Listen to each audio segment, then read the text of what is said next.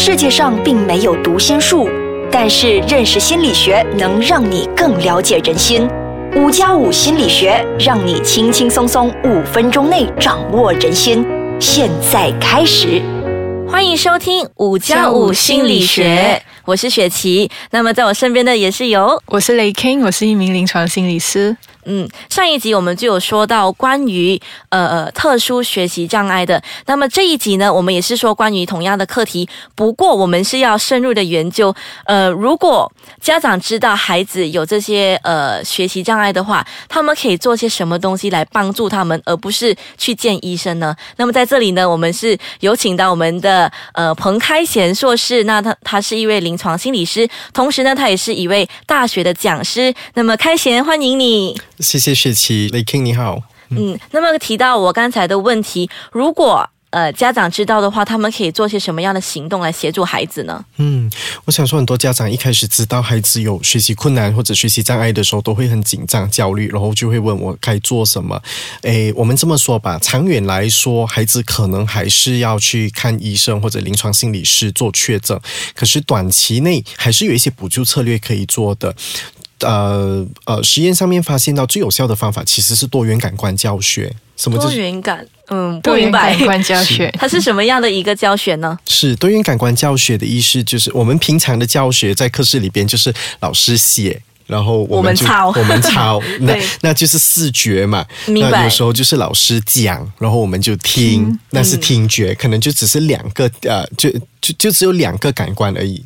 主要是视觉和听觉。那对于有特殊学习障碍孩子来说，这样子的教学是不足以让他们可以啊印象深刻记得的。嗯，那么我来猜一下，是不是要用嗅觉？嗯，嗅觉是其中一个策略，其中一个策略。对，那么还有其他的吗？我感觉学习好像只有这几个可以让我们接收到讯息的。嗯，呃，雷 King，你猜猜呢？还有还有哪一些？呃，kinesthetic 嘛，不懂中文怎么讲？触觉或者是动的，对，触觉对，是触觉或者是动的，动一下那个东西的形状是什么样的，有更深刻的印象。是是是是，就让他们开始动，然后开始有更深刻印象。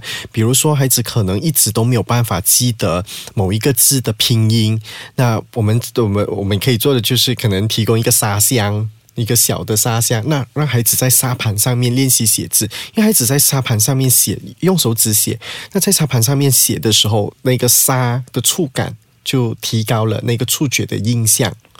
嗯，明白哇，这个是很特别，就是普通我们上课就一定只是用笔写，然后都是平面的，摸下去没有感觉的。对哦，原来用沙也是可以用来学习的。嗯，另外一个晚餐跟孩子们玩的游戏是用粘土捏成某一个他们需要记得的字的那个拼音或者那个字形，比如说婆婆的婆，对很多孩子来说那是很多笔画，然后很困难，常常会忘记怎么写。对对，是，那就让孩子用粘土。呃，拼成那个呃呃，搓成那个婆婆的婆的的字样是，所以那孩子在搓粘土的那个过程当中，同时也加深了他的印象。嗯，所以你所谓的这个多元素的，就是包括听、看、摸，还有嗅，就这四个吗？还是还有其他的？嗯，有时候我们也会跟孩子，当然也可以是动的。比如说，哎，呃，有个孩子可能在面对算的部分有很大的困难，常常没有办法了解说到底三比较大还是四比较大。或者三和五哪一个数字比较大？那其中一个我们用的策略就是，就让孩子在楼梯上面写上那数字，每一阶的楼梯就是一个号码。那从最低的阶级是零，然后一二三四五，那就让孩子尝试自己站上去吧。诶，当你站在三的时候比较高，还是五的时候比较高？那就加深了孩子那个学习的印象。嗯，那么如果其实如果用这这样的一个方式，它是一个呃怎么说非专业的嘛，是在家里自己教孩子。那么在这里呢，呃，父母中可能心中有一个疑问：我需要多长的时间，我才能真的是让他们克服得到？因为这感觉要需要花好几年吧。嗯，是，诶，当方法用得正确的时候。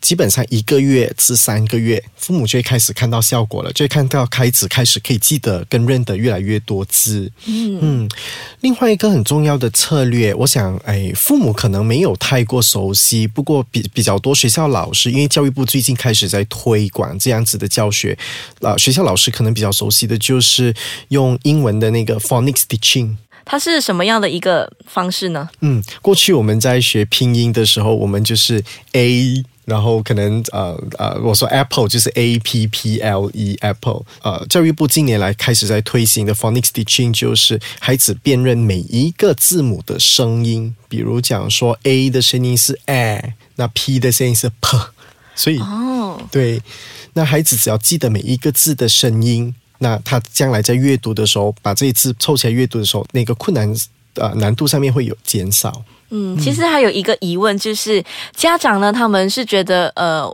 我单靠这些，我想要更快的看到效果，他们会不会在外面自己买一些药？嗯，那么这些药是不是真的有帮助的？嗯，是很多家长就会开始问说：“请问吃某某某某补品或者某某某某的偏方，偏方可以增强脑的记忆力等等是脑的记忆力。那有也也有时候也说是在呃呃在在某某的大药行买的，那应该可信啊这样子。呃，目前主流医学研究上面并没有发现说啊这些补品或者是保健品对改善学习障碍有明显的效果。对，所以其实都没有所谓的有药医，只是要从那个教学方式去补助孩子的、增强孩子的学习能力，对吗？对对。好，那其实很多父母心中的疑问就是：我的孩子有学习上的困难，啊，有学习障碍，到底他要去读怎么样的学校？我们下一集回来再跟开心详细的谈这一点。欢迎回来。那么在这里呢，开贤我有一个问题，就是如果我的孩子本身有这个特殊学习障碍，如果我继续把他放在普通的学校学习的话，和送他去那种特殊的学校，其实这两者是有什么样的分别呢？嗯，我想说，父母常常就会问讲说，我的孩子如果被确诊为有学习障碍，是不是我就一定要转校去特殊学校或者所谓的特殊班这样子，特殊教育班级？嗯，关于这个问题，我并没有一刀切或者是一致的答案。父母要考量的因素很多，那其中最重要的因素就是孩子当前学校的班级里边的老师，然后甚至是学校的行政人员，对于孩子患有学习障碍的看法态度如何。是不是愿意支持的？我们呃最近几年很高兴的见到越来越多的学校老师和校长，其实愿意接纳说孩子有学习障碍，孩子需要不同的学习方式，那我们就调整我们的教学步伐，呃，让孩子可以从中受惠。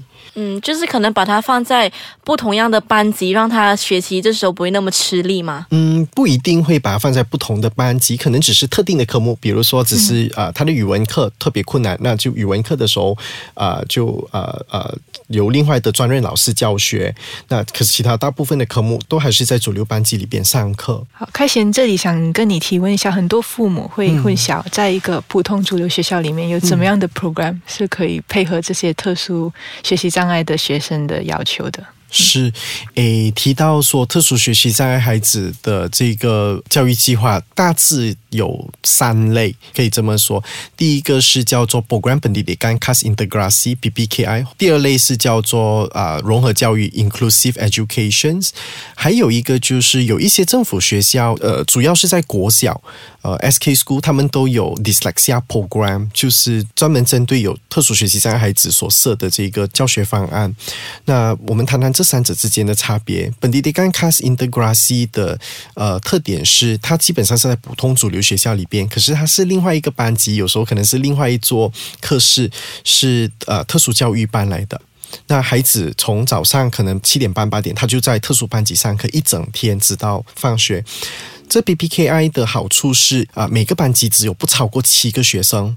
所以老师对学生的比例是很小的。嗯，那么我想问，如果那个呃学校的他关于有这个学习障碍的人数很多，他们是会分更多的班级呢？是会更多的班级。那么那些老师他们是经过呃特别训练的吗？是，大部分的特殊班级的老师都有经过不同程度的训练，有些甚至是持有特殊教育硕士资格的老师。嗯，可是这一类的那个班级，应该不是全马的学校都还有，对吗？并不是，并不是，大部分都在国小啊。近年来有越来越多的华小开办了这个特殊教育班级。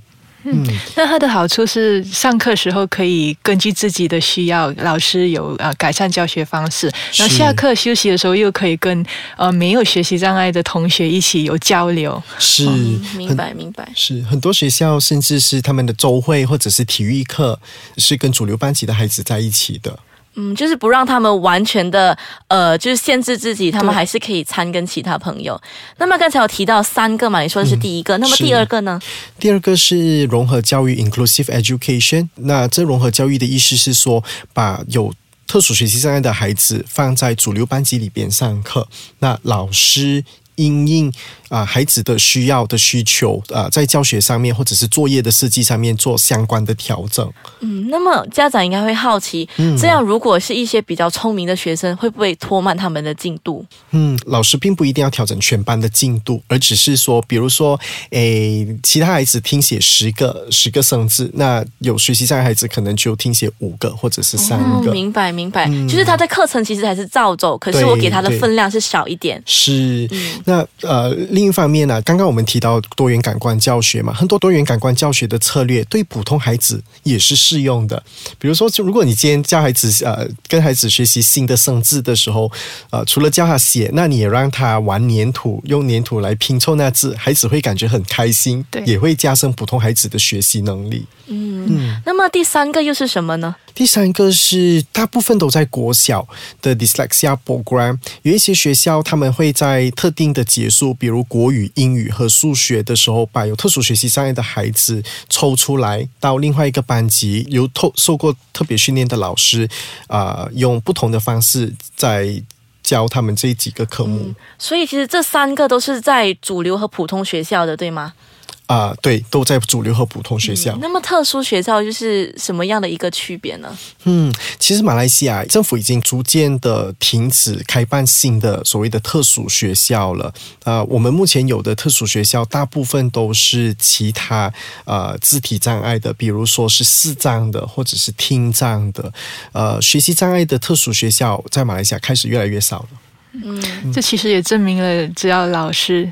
哈，可以配合，可以还有父母可以也改善一下教学方式，是可以有学习障碍的学生也可以融入这个主流教育的系统里面。没错，老师的配合，老师和校方愿意看见孩子的长处，愿意看见孩子可以允许孩子以不同的学习方式来学习，我想对孩子是很大的支持和帮助。好，除了考虑老师和校方愿不愿意配合，其实也要考虑一下孩子到底他的那个学业的进度是不是已经只是轻微的，还是已经达到严重的程度，呃，去考量，因为毕竟如果。那个学习的进度已经很慢，再放入一个普通主流学校里面，可能会产生其他的心理障碍。哎，怎么别的朋友都可以跟进，只有我一个人落后？是是是，比如讲说，我曾经见过有个孩子，可能已经到了六年级，可是他的这个呃英文的 A 到 Z 的字母都还没有办法认清楚，可是他其他同学已经开始在写作文了。那这时候我们可能也要想想说，他可能不只是一个科目的落后，因为。这个认知的困难也导致了其他学科，比如说科学、还有数学的应用题等等之类的都落后了。那呃，强制把孩子留在主流班级，会对孩子造成的好处和坏处，是我们要考虑的。对，所以其实呃，对于有学习障碍的孩子，我们还是要尽量哈，以比较个人化的治疗，然后去配合，根据孩子的进度和能力去呃实际。的训练跟要求还是不要不切实际，不要很想硬逼着他训练他。